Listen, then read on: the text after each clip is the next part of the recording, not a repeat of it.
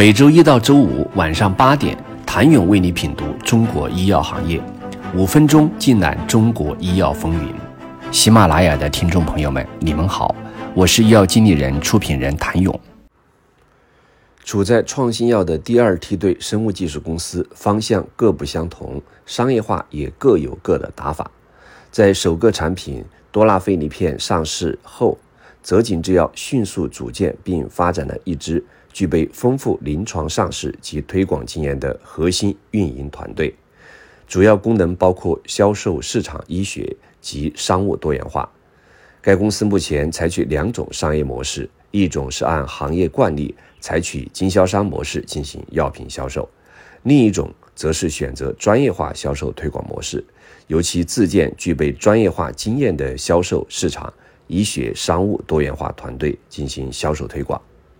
值得注意的是，在经销商模式下，泽锦制药与多家具有 GSP 资质的经销商签订了产品经销协议，将药品销售给经销商，通过经销商网络将产品在其授权区域内调拨配送至医院或药店，并最终销售给患者。同时，为新药商业化拓展，在药物流通层面，泽锦制药、国药集团、上药、华润等大型医药流通企业达成了合作。而今，随着多拉菲利片进入医保，医保准入医院和双通道药房覆盖面持续扩大。财报数据显示，截至今年六月三十号，多拉菲利片已进入医院八百三十三家，双通道药房七百四十四家。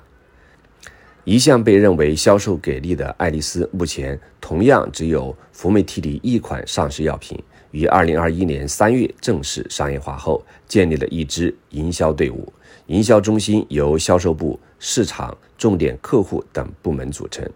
该公司组建的营销团队已覆盖三十个省市核心市场区域，超过一千家医院，实现上市首年超两亿元的销售额。有意思的是，爱丽丝采取了两条腿走路，合作与自建并举，由商业化合作伙伴江苏复星医药覆盖广阔市场，超过两千家医院。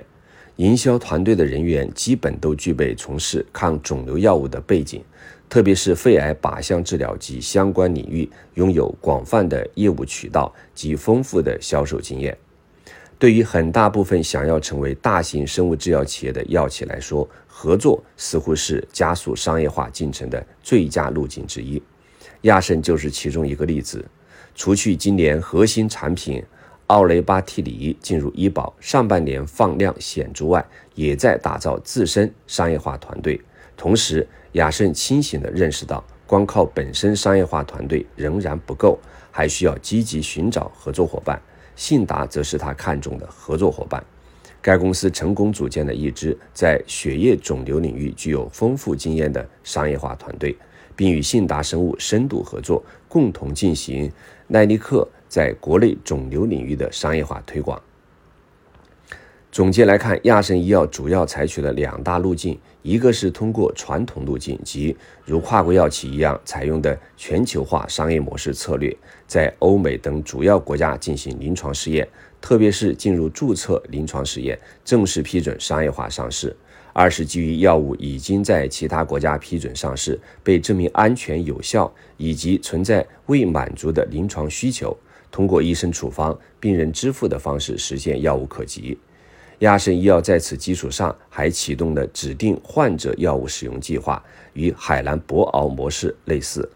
下半场这批小而美的生物科技公司如何给出实践答案？请你明天接着收听。谢谢您的收听。想了解更多最新鲜的行业资讯、市场动态、政策分析，请扫描二维码或添加医药经理人微信公众号“医药经理人”——医药行业的新闻与资源中心。我是谭勇，明天见。